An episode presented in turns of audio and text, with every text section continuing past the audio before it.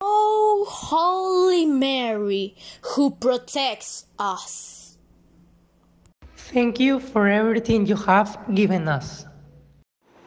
and forever listen to us. I feel protected when you stay with me in the bad moments. and I'm grateful if you do it every day. You are an excellent mother. You never leave us alone. Thanks for always listening to us when we need you. I know that you will always be by my side accompanying me. Our precious mother, you make me feel joyful.